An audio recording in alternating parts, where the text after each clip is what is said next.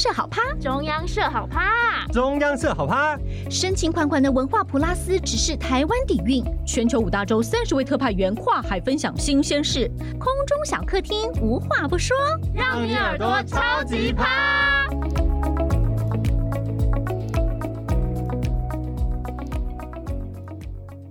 本节目感谢纸风车文教基金会永续行动即刻做起。各位听众，大家好，欢迎来到文化普拉斯节目，我是主持人邱祖印。我们今天为大家请到一位作家洪爱珠啊，她最近啊有一本书叫做《老派少女购物路线》。我昨天才去一个记者会，是这个金石堂十大影响力好书，这本书就在这个今年年度的十大之列。然后呢，成品是不是也有？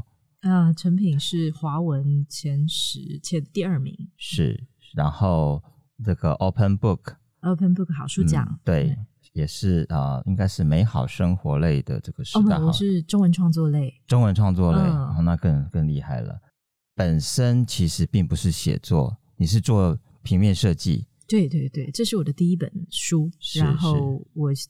我是一九八三年生的，所以我今年都三十八岁了。嗯、在之前，大部分十几年的时间都做设计。是，嗯，是是。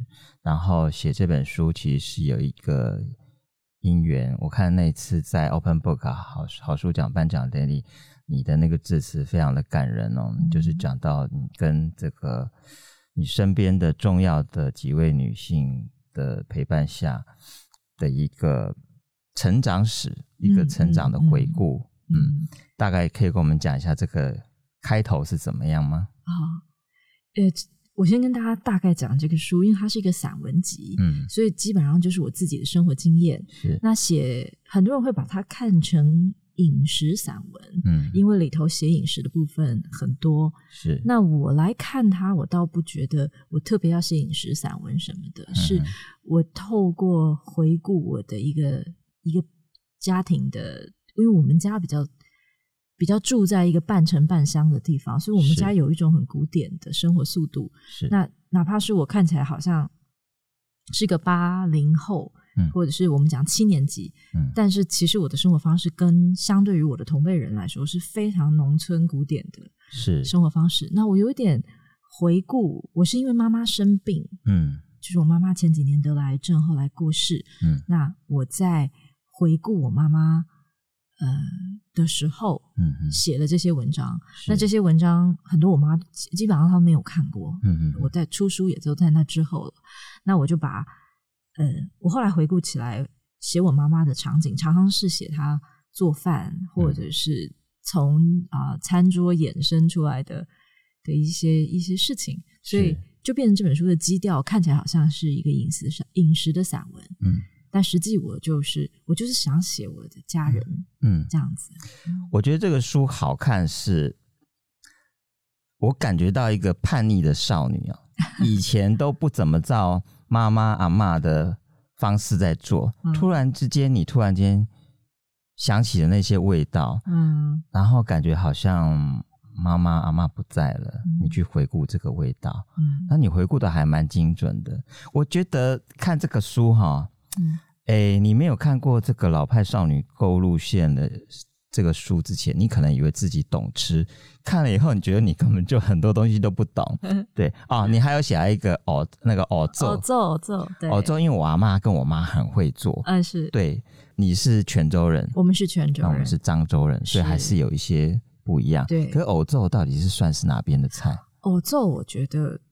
因为你知道，在北台湾大家叫它藕奏，可是到中台湾、南台湾大家会叫它藕丸，其实完全不一样，连形状都不一样。藕丸是搓成圆形的，是中间有的会包馅料，有人包咸蛋黄，有人包豆沙。嗯，那北台湾藕粥它就是一个金枣的大小那种椭圆形，可能是泉州食物之外，它也可能北台湾跟南台湾也有差异。是对，那北台湾做这个菜，如果是。古早的半桌师傅里面会包冬瓜糖，嗯嗯嗯，然后我有吃过非常豪华的版本，是冬瓜糖里头还有点混一点枣泥，混一点福圆干，这个太豪华了。对对对，它就是我吃的是很阳春版，因为我们家是阳春版，我们家也是，所以就家里吃的反而是不会包那些，就只是纯粹把芋头蒸熟了，半糖拌一点油。那古早的话会加猪油，所以是很香。是，然后揉成枣枣，然后加一点粉，所以因为要有那个太白粉，嗯、然后我们家还太白粉会点面粉，把它、嗯、把它兜起来，然后揉成枣子之后就下去炸。嗯，那它就有有些人外头还沾粉的，我们不用，我们就是因为。它本身淀粉足够的话，它下去炸就会有一个酥壳。嗯、那这个食物就是家庭版本，其实很简单，嗯、但是非常非常好吃，所以小朋友都、嗯、都特别欢迎这个菜。是是是。我是红爱珠，你现在收听的是文化普拉斯。爱珠这个书其实啊，我觉得可以分两部分来看，一部分是你对于。你生长的地方跟你的家族，嗯，这一块的饮食记忆也好，生活记忆也好，嗯，后半部有一有一部分跑到东南亚去了，跑到泰国去了，是是，然后那个味道丰富到我简直无法想象。哦，然后你提到一个事情，我觉得很感动，就你有写到一个在新加坡的一位一位妇人，她嫁到香港去，嗯，然后她说香港呃呃新加坡很多菜。已经走味。小吃，对对对，你提到走味这件事情，嗯、我觉得，我觉得啊、呃，我很感动。我觉得相对，就我们常记忆中有很多味道，嗯，我们很在某一个时刻，我们特别想吃，嗯，可当我们再去吃的时候，发现那味道跟以前不一样了。对，不过这个有很多原因的，嗯，这有的是，我们待会可以好好来谈谈这个东西。对，我觉得那个点，我觉得我我突然间懂了，我觉得。我觉得走位相对于另外一件事情，就是去回味，嗯嗯，就会去寻找那个味道。是，所以你这个书的整个主轴，我会觉得它充满了各种味道，可是你都会把它收回来，它有各种的记忆。我觉得是很感人的部分。对，所以啊，我们也许应该不要跳得太快，也许应该先回到你住的地方。嗯，你可不可以简单介绍一下，那个是一个怎么样神奇的地方？因为很多人听都说，你不是台北小孩吗？台北小孩怎么会是这样的经历？嗯，我是城乡交界的孩子，我们家在五股，但是我们离行政区上虽然划在五股，嗯，可是古代的时候，它其实跟泸州，它就在泸州的交界，所以它没有一个很明确的划分。嗯，那我们其实可以算是观音山脚下这一块。嗯，那这里自古来说到啊。呃日据时代为止的统计都是九成以上的泉州同安人。那这是我妈妈的家族，我父亲的家族也是泉州人，但他们是艋舺的三亿人，所以是不一样。那妈妈妈的这个家族，我们后来因为跟他们住得很近，嗯，所以我基本上是外婆、外公、外婆看大的，嗯，所以我可以说是在我妈妈家族的这个区域地理上，嗯，长大。是，那我后来当然有些东西，我从小是理所当然的的享受它，我并不。呃，我并不去追溯说他是泉州人、漳州人，或者是他是什么脉络，嗯、但是家里长辈会讲，是你是我爸爸会族谱会拿给我看，说我们家在呃泉州晋江水头，就是父系这边，嗯、所以其实像这个故事，我从小是爱听的，嗯、但我没想那么多。嗯，到了自己写东西的时候，我就发现原来我吃的东西是啊、呃，有是一群一小撮。呃，同一个来历的台湾人，他他才一起吃这样子的事情。是所以，像我们那一代会呃有一些饮食习惯，是因为大家住在那里两百多年，虽然是北台湾家族，嗯、但是从清朝中叶移民到台湾之后，就是在北台湾落脚，所以我们是一个迁徙的比较少的，嗯嗯，嗯的的的一群人。是，然后所以会有一些比较。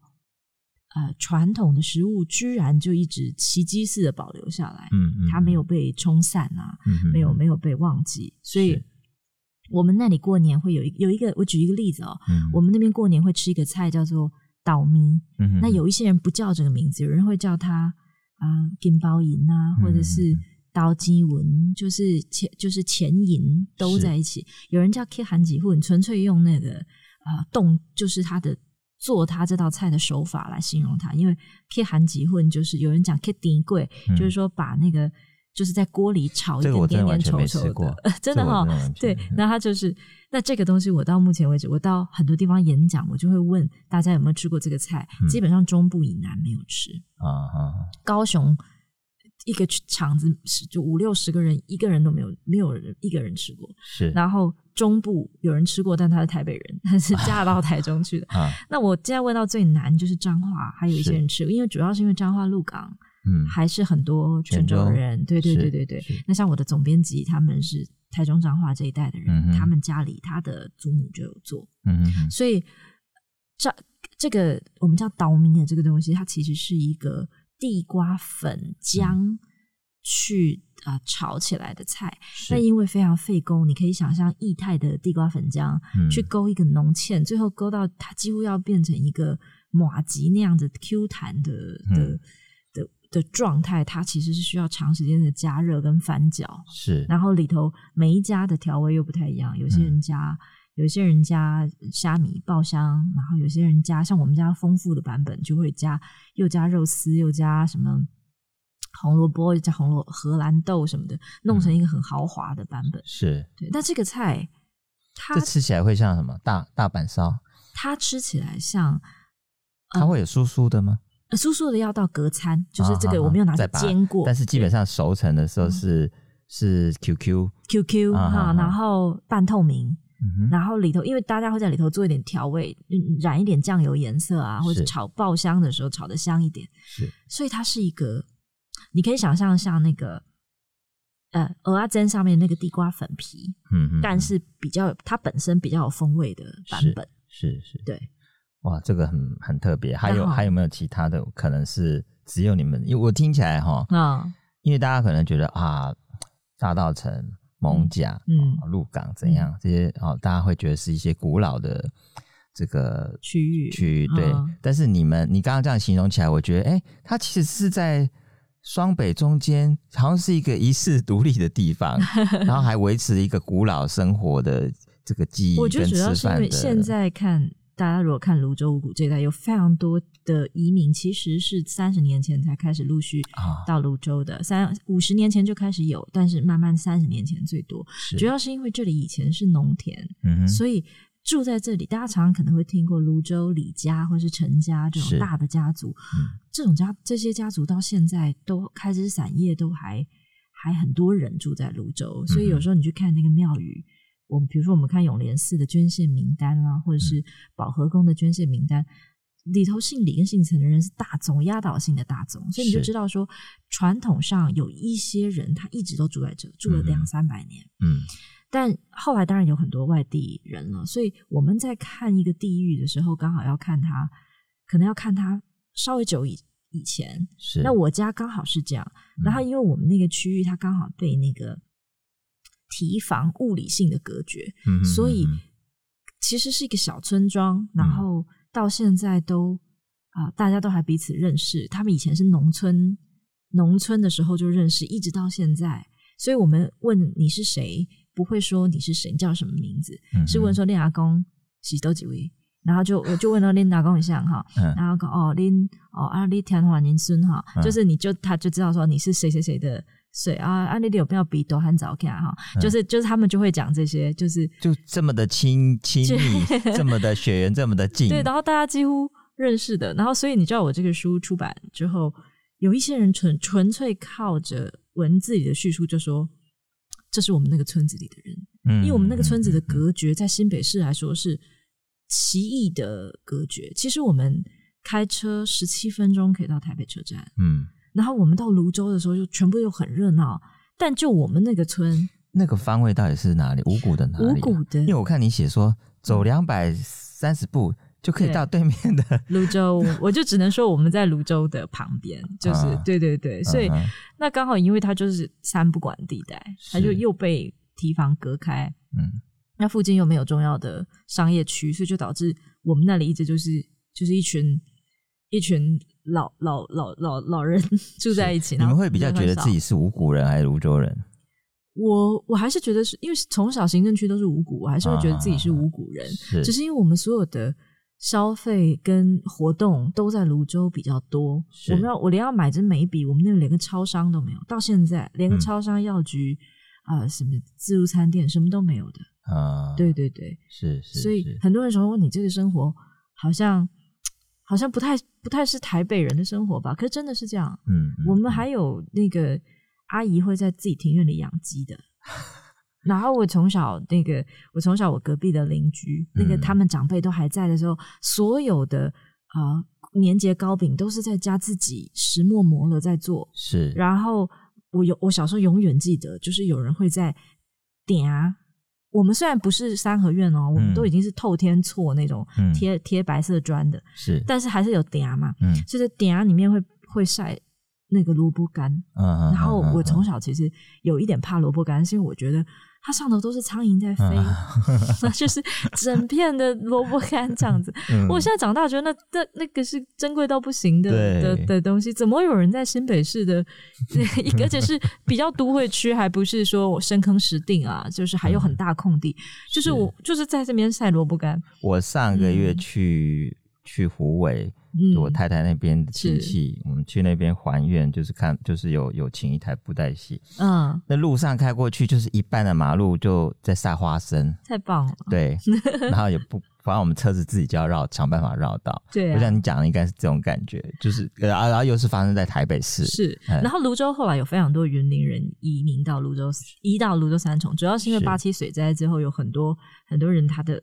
田就他就是没了，他就或者是他们就觉得说、嗯、啊，来台北讨生活，所以我们泸州的菜市场里可以看到非常多云林人生活的轨迹啊，比如说你会看到晒这个蒜头的，嗯、卖蒜蒜头跟黑麻油的人，嗯、那量很少，就一点点放在那里。嗯、你怎么确定？你怎么去？你对这个从小对这个就就这么有兴趣？你可以观察出小小一个台湾不同地区的人。对对对对对，我我我特别有兴趣，因为主要我。嗯我家里会跟我讲，是我从小我家里会跟我讲，我我记得我爸，因为我爸是台商，嗯，他到处旅行，嗯，他就会跟我分析马来西亚人讲的台语跟新加坡人讲的台语有什么不同，那、嗯、个尾音不一样，啊、所以我从小特别爱听这个。那我家里因为。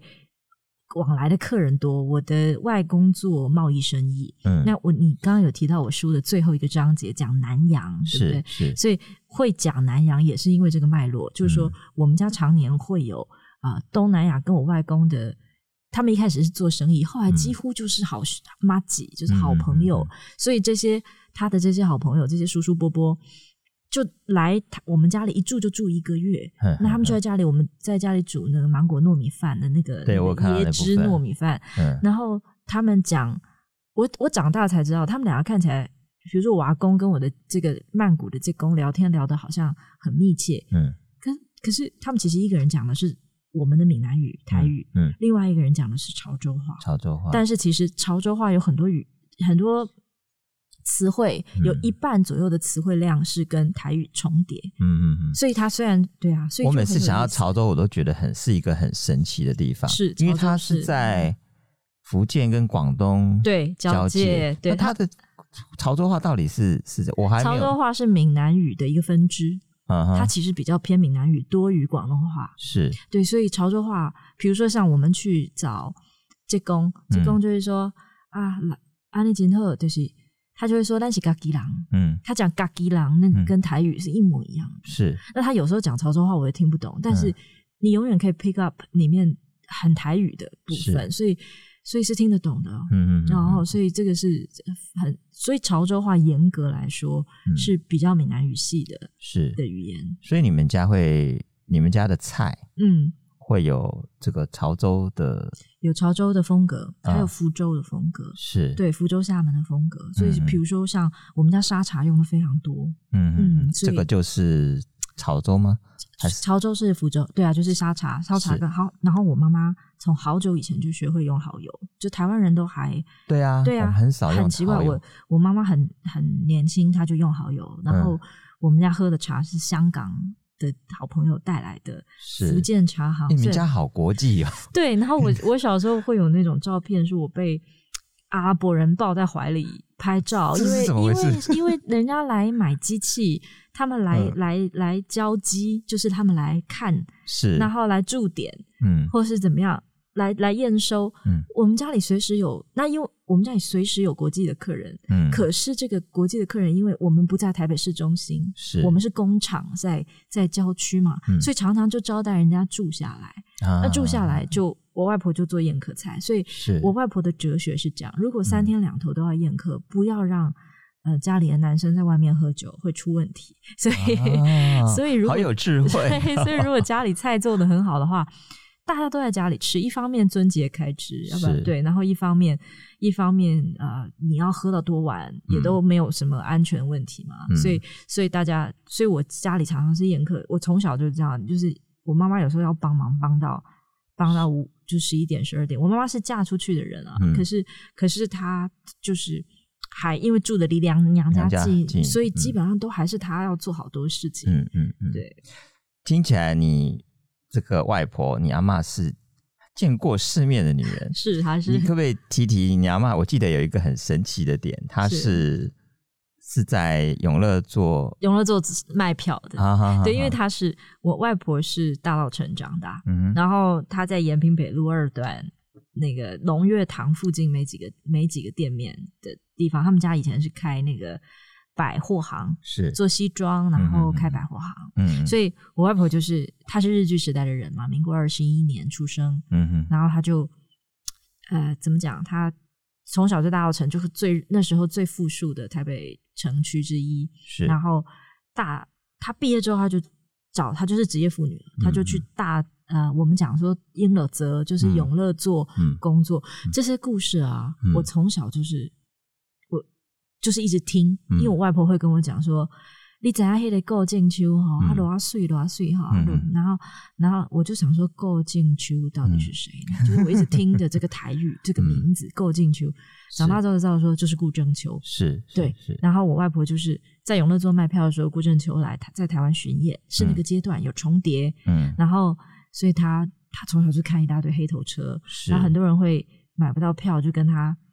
就是说，有点请他帮忙啊，就请他吃点牛肉干什么一些厉害的零食。嗯，那我外婆就，对，所以我外婆她她觉得有那个时候顾正秋来台湾演出，好像演了几年，后来就就就回不去了，因为战争，所以就回不去。是是，然后因为他又是名角，对，所以有很多。达官显要，而且我们有听到很多是是是传、哦、相关传闻，对对对。对对，所以你你外婆等于经历过那个是。很风光的时，很风光的时候，而且那时候的永乐座也不完全精细，嗯，据说是连福州戏啊，还有其他的戏种也都会有，嗯哼，对，就会在那里上演，但这一句就是票房很好这样子。嗯、我好像有瞄到你外婆，她是有产婆执照的，哦，那个是奶奶。奶奶是有爸爸这边，对我爸爸这边，哦、我奶奶是我奶奶年纪更大，所以我奶奶几乎是到了日据时代结束，她都已经出社会了。她是有她是，有助产士执照，嗯、然后她在东园国小教书。嗯哼嗯哼，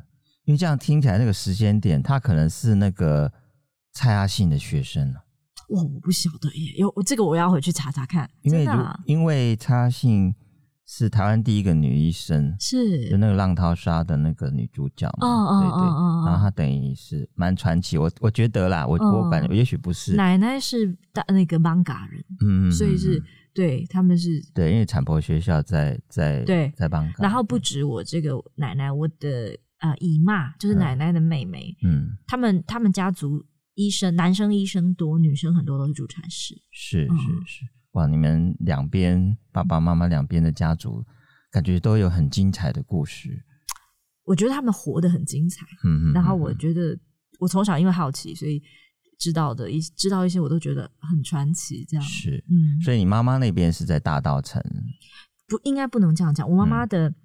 嗯因为如果以我外公来说的话，我外公他们就是五谷泸州这一代的人。啊啊啊、那我外婆会从大稻城嫁给一个五谷泸州的人，在当时是不寻常的，因为她等于是城内的是姑娘嘛。是，那会这样有一个渊源，是因为我外婆的真正的生母、嗯、生父是泸州人，嗯、但是因为她太小就被送到这个大稻城的家庭，啊、然后送去也不是要当童养媳什么的，就是那是一个。就是在那边生活长大，然后，嗯、所以等到后来他自己亲生父母富裕起来，最后在国民政府来台湾之后，因为他们是卖布匹那个呃布料批发的，是。就发了大财，嗯、所以他的生父母、嗯、呃生生父的家庭就觉得要把这个女儿，他多年前送出去的女儿找一个好的归宿，嗯、就找了邻近的，嗯，我的外公就那等于是。地在地的一个很好的青年，是。就介绍说啊，这样形容你的，我外公是 我外公是没话讲的，是，是我我怎么我回想我我遇过最有智慧的男生之一，很可能是我外公，因为我是从小这样看他的，真的、哦、仰望他。对，那我外公，我外我外公在当时就是聪明绝顶，是甚至在在地方上，嗯哼，那刚开始他是白手起家的，刚开始做他就说他不要种田了，嗯哼，所以。他就想要做生意，后来才做成机械的生意。嗯、那、嗯嗯、那人家就说，那介绍这样。那我外公是非常多人给他介绍亲事的，是。那他也不让我。之所以说我外公特殊，他有个很特别的独立的性格，他是不从、嗯，他是不听话的，他要自己做决定。嗯、所以那么多人给他介绍，就这个，他就决定要自己去看一眼。是。然后，所以他就我外公跟我说，他骑了两个小时的脚踏车，嗯，从。五股一直骑到大稻城，过台北桥到大稻城，永乐座门口看一下这个女孩子啊，然后就最后才结了这个亲。然后我外，所以我外婆她的她常常有一个形容说，她从她从大稻城嫁去五股，她有一个非常戏剧性的的 moment，就是说。他说：“怎么从他都他穿了三寸的高跟鞋，嗯，踩进那个屋子里，没有铺砖，所以是直接踩进一个泥土里，那个鞋跟就陷在泥地里。他觉得简直就是震撼，就是 culture shock，所以所以 就是一个时髦的都会女子，突然嫁到农村。那虽然是农村里的一个一个特别杰出的青年，但是她就是嫁到农村。所以我外婆就是后来我就说，书里是写说她的农村拼搏史。”就从这边开始了，从他鞋跟陷进那个屋子里的泥地里面开始。是 是，所以他其实呃，这本书有你的关于这些饮食的记忆，对，跟这个生活的一些点点滴滴，其实很大一部分，你的母亲、你的外婆带给你的很丰富的这些生活经验。是，嗯，是。除了这一块以外，刚刚提到就是等于是你外家这边的。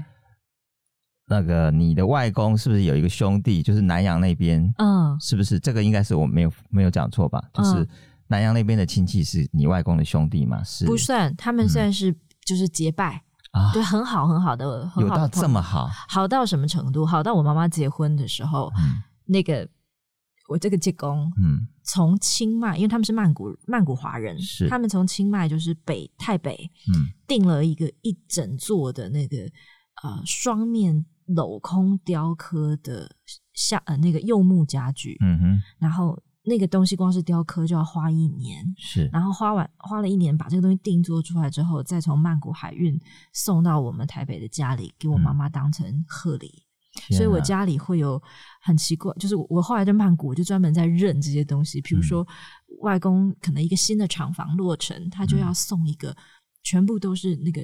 贝壳镶嵌的那种落地大钟，嗯，那在当时是非常昂贵的东西，嗯，所以就是好好就是当时就三四五十年前就好几万块，然后那个东西再经由海运送到台北，当成一个说我祝贺你，嗯，你的工厂落成是。那我到现在在曼谷还看得到那样的钟哦，呵呵呵，然后上面会用金漆写字，谁谁谁联合祝贺，他们有五六个好兄弟，嗯，就是好朋友。就是什么什么水什么糖果厂啊，什么厂什么厂，他们各自的公司联名送你一个祝贺你一个这样子很高级的、嗯、的的落地钟。他们是怎么认识的？这对结拜兄弟？他们当时是做生意认识的。我外我记得我外公、嗯，我外公很早就要他会去东南亚考察。嗯，那据说他有一个能力是，他只要看一眼这个机器怎么运作，他回来可以一样的把那个机结构图画出来。天呐，对对，他是这样，所以我才说我外，我就说我从小我就很仰望我外公，是因为他的他有各种传奇事迹，就是就是证明他很聪明，然后还有就除了很聪明之外，他非常非常有个性，嗯，所以就是看着这样的长辈，你就觉得嗯，就是太酷了，太酷了，所以他他在南洋跟这些人有，就是我们去就是他们招待我们，他们来台湾。考察的时候，就是他们就住我们家里，那甚至是他们会把他们的小孩，嗯，放在台湾做，就是做生，就是有点像是在台湾受教育，有那种一放放十年的，十年，十年了，有十年变成你们家的小孩啊。然后，而且重点是，呃，你知道对别人家的小孩要更好啊，所以如果小孩犯错，先打自己家小孩，嗯、不就先教训自己的。是哪一位？是你说他的那个小儿子吗？住十年的是那个。有另外一个槟城，就是马来西亚槟城的、嗯、的小孩，还有香港人，香港的潮州人的小孩也有放在我们家。那那个泰国的这个，就是我写的比较多的，嗯、他是来过夏令营，他主要还是在泰国。长大，但是他的暑假会被放来台湾两个月。嗯嗯，嗯，你们家好 神奇哦！哎，以前会有这样的事，他不只待我们家，嗯、他来台湾就是说他要学一个技术，比如说啊、呃，学怎么样做气球或是发泡保丽龙这种技术。那所以他不只住我们家哦，他会去台中的另外一个家庭，嗯，也住。所以有这样的事情，所以他们现在如果来台湾玩。就不会台北会待几天在我们家，接下来还会去其他城市。嗯、他曾经待过的这些寄宿家庭，嗯哼，跟跟打工换宿的地方。这个打工换宿但当年的概念就，当年不是这个词，但是就是这个概念。可是我觉得你这段很像一个，就是台湾那个经济起飞七零八零年代的一个那个工业的，不只是说在我们岛内，就邻近的区国家区域也会来跟我们交换技术的那个，对对对。哦，好神奇哦！是啊，对对对，嗯、所以你有提到说，其实你自己，因为你后面有提到说，你最后带你妈妈去去一趟泰国，对。但是你在这之前，你已经去泰国好多趟了，好多次，是自己去旅行。主要是因为我有非常相熟的泰国泰国人，本地人，不过他们是清迈，就是在在北部，是泰呃，在是，是泰国人。那是我们我在英国的时候是的的很好的朋友，所以后来。对，然后当然再加上我们曼谷的这个有点像是外公的妈的亲戚这个家族，所以我去曼谷真的非常多次。就是我去泰国，嗯、整个泰国我去了十多次。嗯嗯嗯，对，就反而还这么的熟，结果就是第二家乡的那个。是是是，结果你后来带着你妈妈去，反而是另外一个，但是那个感觉上你妈妈对泰国好像也很熟。嗯，是她也很熟。嗯嗯，小时候是这样，我觉得那个熟不是说她去。实际上去那么多次，嗯、是他的熟悉的物件，这些东西环绕着他的、嗯、他的青春时代。嗯，比如说以前这些曼谷的长辈来，他们就会带，因为他们是曼谷的潮州华人，是，所以基本上还是一样是写写华写中文，然后然后呃，他们的带来会他们会带一大堆啊呃，呃，比如说像榴莲糖或者是各种糖果，嗯、然后像那个。他们会带药药品，所以那些药药的品牌，那曼谷，如果你留意一些跌打损伤的药啊，或者是什么各式各样的药，非常多人是华人创的厂，嗯，就是当当地的华人开发出来的生意，所以他们拿来送我们家的东西，比如说里头有一个像。猴桃标白药油，嗯、它上头就画一个猴子，拿着一个寿桃，嗯、拿着这个桃子，旁边就写猴桃标白药油，嗯、然后中文跟泰文会交织的印刷在印刷在封这个包装上。是，那我妈妈从小就是这些东西陪伴她数十年，嗯嗯，所以她一到了曼谷的现场。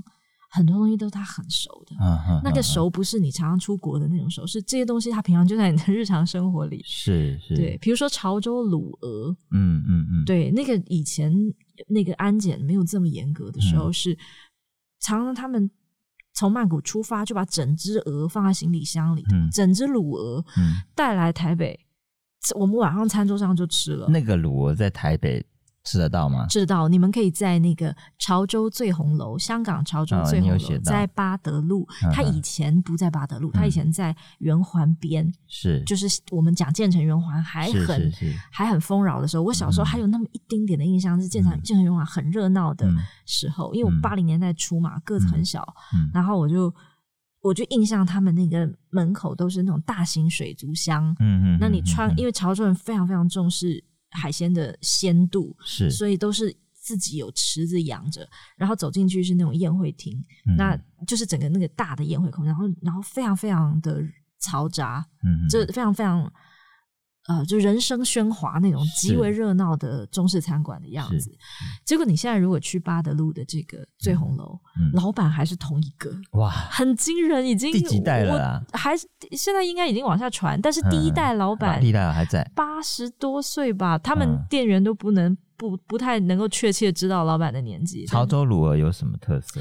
香料非常非常多，超过十种，嗯、然后里头会放南姜啊，会放什么？嗯、所以潮州卤鹅非常好吃，是在于它极香，嗯，可是口味很清淡，嗯，这是很不容易的，因为卤味的东西很容易卤的浓啊、咸啊、甜，是。但是潮州卤鹅是你完全吃得到鹅本身的原汁原味，嗯、可是据它敷上了一层。特别香的味道，我觉得潮州人对于这个拿捏，嗯、我们上回去吃，我不久前才去带朋友去，因为这些老馆子如果没有特别讲的话，嗯，就是一直都是老客人去光顾，可是年轻人不晓得要有这么好的食物在台北还持续在做，他这个餐厅超过四十年了，是，所以就从圆环边上到八德路已经超过四十年，嗯。那我们去吃，我们就说。大家觉得很惊讶，怎么有这个味道？嗯，我就说他是，我说你们觉得他这个鹅卤的很雅，是。那他们说从来没有人用很雅来形容卤过的食物，嗯嗯嗯、但是实际它就是那样，嗯嗯，它就是介于呃香气馥郁跟清淡爽口之间，是这样子。你有没有算过你这本书里面有几道食物啊？嗯、哇，我没有算，因为我我发现哈，就是我不知道该怎么讲起，但我对那些香味你形容的非常好。像你刚刚提到南疆，是我上上个礼拜还去喝那个什么东阳汤还是冬阴汤啊？到底应该怎么？冻阳贡，呃，冻冻阳冻阳在泰文就是我们翻东印，对不对？冻阳就是那种煮法。那如果它后面加贡，嗯，冻阳贡贡是那个虾子的意思啊哈。那如果它不是贡，就是不是别的，它可以是冻阳 something else。是，对，是。你提到，比如你写到香茅，是啊，然后那个煮法，就是那个香味，嗯，呃，像柠檬淡淡的，但是煮的时候你可能折一下，来干嘛的？嗯、我觉得我我觉得很迷人那个味道，然后好像它味道淡淡的，你要把它逼出来的那个意思。对，然后你也有提到，比如说像我们讲到香菜元元荽，元荽荽的根部根部，对，那个在泰国是把它捣烂，然后加。加入。呃，它是这样，你因为他们泰国人用芫荽的根部，嗯、那个白色的我们会丢掉的地方是。用的非常多，所以你想到正统的 green curry 就是绿咖喱，嗯、它里头一定有这个东西。嗯、对，那他们他们会用来做海鲜蘸酱啊什么的，嗯、他们非常非常非常重视，然后那个香气是。无可比拟的，嗯，那很多人怕香菜，是，可是实际上你吃了好多泰国菜，它香，它都偷偷在里头，你只是不知道，它只是混合了 太多别的香味了，所以你不单独意识到那个香菜，可是实际上它香菜是灵魂之一，是香菜根，嗯、他们有些人腌那个泰式的烤鸡，嗯，也会把香菜根捣碎放在里头，当成腌料的一种，是，然后你还有提到一个。呃，你你写的是枫菊叶哈，其实是麻枫菊、呃、麻枫干叶，台湾是这样念，那其实就是 coffee con、嗯、呃 coffee lime leaf，、嗯、就是说咖啡尔柠檬叶。你讲英文好好听，你在英国 几年？我在英国三年，三年，嗯、在那边就是学设计嘛，学设计是是是是是，是啊是所以那个叶子，那个是是一个什么样的味道？呃。它有，它其实有果实，它的果实就是皱皮，嗯、非常非常皱的柠檬的样子。是，然后那一非常非常苦涩，因为它的汁液不多。嗯、我们常常吃到的柠檬是我们要取它的汁，对不对？是。可是卡菲尔柠檬它是就是风干，这个、嗯、这个干它没有太多汁水，嗯、它但是它的皮很厚，那个皮皮是。高度精油的香气的来源。是，所以呃，泰国人在用用也可以用那个那个叶子，那个那个皮，把那个皮。刮下来捣碎来用，那也可以只取它的那个那个叶子，叶子就是除了果实之外，还可以用它的叶子。那那个叶子他们会，我看过泰国人用，就是他们会他们会把它撕开来，不用切的，也可以用切的，但是他会如果要煮冬阴汤，他是这样把它撕开丢进去那个汤里头，那个撕开的瞬间，你的指尖都会沾到那个。叶子的香气，嗯嗯嗯，因为你书里头写到写到那个部分的时候，我觉得好神奇。你说好像把一个盒子打开的那个感觉哈，对对对对，所以我就一直在想那个味，因为其实我去过印度，去过泰国，嗯，我就觉得他们很神奇，像印度就。觉得加了几百种东西进去，对，感觉他好像要把所有细菌都杀死，还是怎么样？它当然，它当然有防腐的作用。是咖喱咖喱的这些材料是，但是你想要这个比较东东南亚的这个菜的时候，就感觉上它是它是一种魔法，就是这个加这个，然后味道嗯，在空间。我实际看过非我我我就跟在这些泰国妈妈不止一位的泰国妈妈身边看他们做菜，嗯，那是魔法，真的哈，嗯，是哇，好神奇，而且被你写出来，我觉得我我我我念一段这个，我觉得应该由你来念，嗯，没有，因为你声音好好听啊，嗯，呃，你可以帮我们念一下这一段吗？就就这一段就好了，出来这里，对，因为我觉得那段好好看，OK。初来台湾，阿顺只讲泰语和潮州话，沟通不畅，有点难熬。每天以铅笔在墙壁上画一道，倒数返回曼谷的日子。几个寄宿家庭里，他独独偏爱我们家，因为伙食好，家里人多，时常宴客，日常的饭菜丰盛如普通家庭过年。好，我为什么要叫爱竹念这一段呢？嗯你看，最后日常你们家日常饭菜就已经丰盛，像普通家庭过年，实在是因为人太多了。啊、嗯，大概多少人？我们常态性吃饭，午餐跟晚餐都是二十个人以上一起吃。哇，就是你就想嘛，其实任何一个台湾家族，如果他一直维持三代同堂，而且住在一起，嗯，他很容易是这样。那但是因为大家现在都分别以卫星家庭的方式生活，然后很多人是。就是就是离开自己的三代同堂，可是因为我们刚好是北台湾乡下，所以我们然后我们的事业就在家庭的旁边，所以所以其实是一直三代。所以你知道，我外婆是那个炒菜的声音一出来，然后时间到，那个公司钟响，大家就做就就是回回来家里吃饭了，是是是没有什么什么时差的，所以、嗯、感觉像你们家应该开馆子，就是不能开馆子，因为家里就是就是说。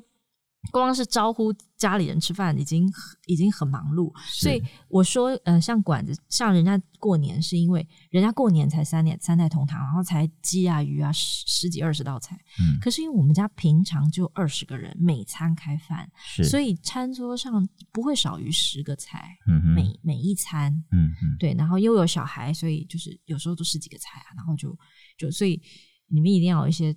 那个偷吃步的，比如说像卤肉，你一次卤很多的话，就不用每天煮新的，嗯、你就是隔天热一点，热一点，嗯、对，或是再来等到它那个卤汁快不行了，你就拿它变化，拿来卤竹笋啊，是卤卤豆腐，就是又多一个菜，嗯、所以就是其实菜色多是因为人多。嗯嗯嗯嗯。好，各位听众朋友，我们今天介绍这本书是洪爱珠的老派少女购物路线。那这本书非常厉害，因为他拿到今年啊、呃、金石堂十大影响力好书，呃，每年有三万多本书出版哦，前面十本之一哦，你看有多厉害。然后他也是 Open Book 的这个年度的这个文学创作类的十大好书。嗯、我今天其实不知道该怎么来介绍这本书哦，那这本书有多好，可能有。要大家自己去亲自去读哦，因为从艾珠刚刚的谈话，你可以知道他是在一个怎样的一个家庭里面养成，嗯、所以以至于这本书里面充满了这些独特的味道、跟人情、跟感情哦。我觉得读起来是特别的动人，尤其在这个特别的时代哦，我觉得非常需要这样的书、这样的食物、这样的回忆、这样的记忆来让大家得到疗愈哦。那我刚刚节目一开始有跟爱珠提到这个走位这件事情，嗯嗯，你有提到说走位这件事情其实是有各种的原因，你可不可以跟我们聊一下？啊、呃，食材不一样是一个原因，但是人的记忆本来就很主观。是、嗯、小时候觉得很好吃的东西，你长大想我怎么怎么样都回不去，那个有一点点心理上的距离，嗯哼，就是说那个回不去，很有可能是自己的。呃，青春不在啦，或者是童年不在，是对那种那种遗憾。嗯哼。但是如果物理上来说的话，就是很有可能是现在吃的食物，它的长成方式根本就不一样。嗯。所以你现在吃到的猪要养超过十个月的，都不是很不是主流了嘛。嗯哼。那可是以前的人怎么吃？他的猪就是，如果就是隔壁宰的，那当然那个猪。新鲜，就是还有就是肉味浓郁，嗯、养的久的猪跟年轻的猪完全不一样。所以你现在吃我小时候的半桌菜，那个蹄膀，嗯，就是原蹄啊，然后下面有很多笋丝的那个菜，嗯，那个怎么吃怎么香。然后那个你会觉得那个肥油都是香的。可能后来你就知道那黑猪养的那么好，嗯，它就是那么那么香。它它的除了它的食物之外，它养的久是一个原因，嗯。然后还有就是。很多很多人以前愿意下时间做的事情，现代人不愿意，所以我觉得时工呃，我一直都觉得投入在一道菜里头的时间会改变它的味道。嗯嗯，你该炖八个小时，你就要炖八个小时；哦、你该发那么久的的，的海参，你就得发。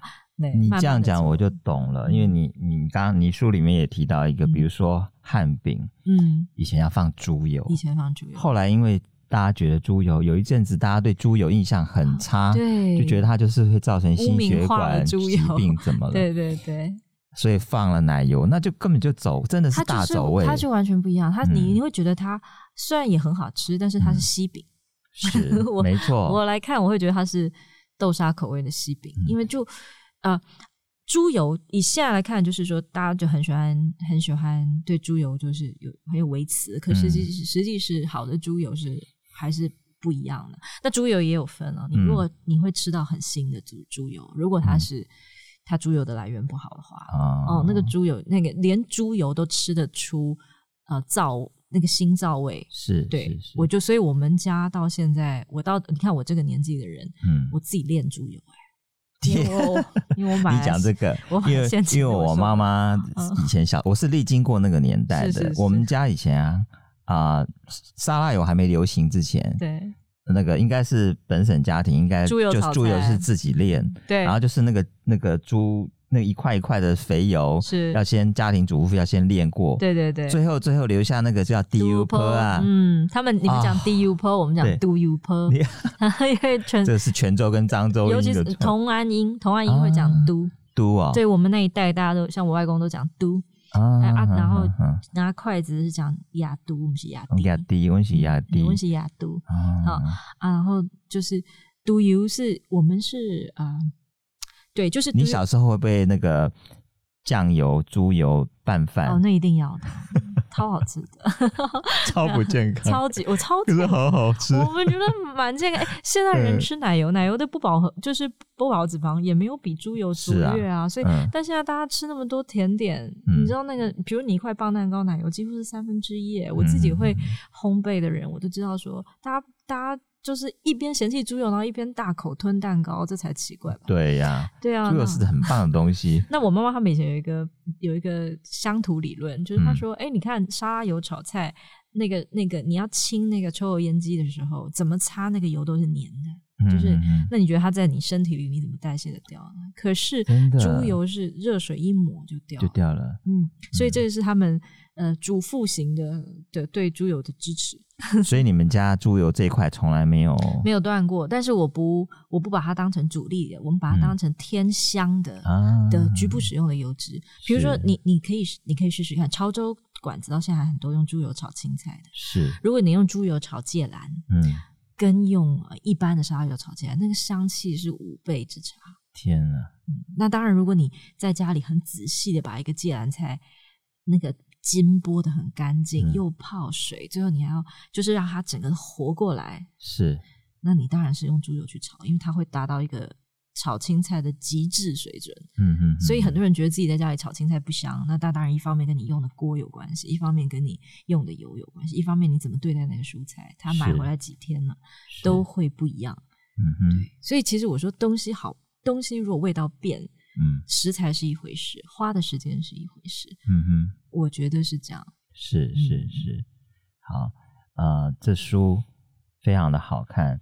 那如果大家有兴趣，呃，记得这个节目先帮我们留下五颗星的评价，然后呢，记得去买《老派少女购物路线》这本书啊，呃，真的非常的好看啊，也带领我们如何去。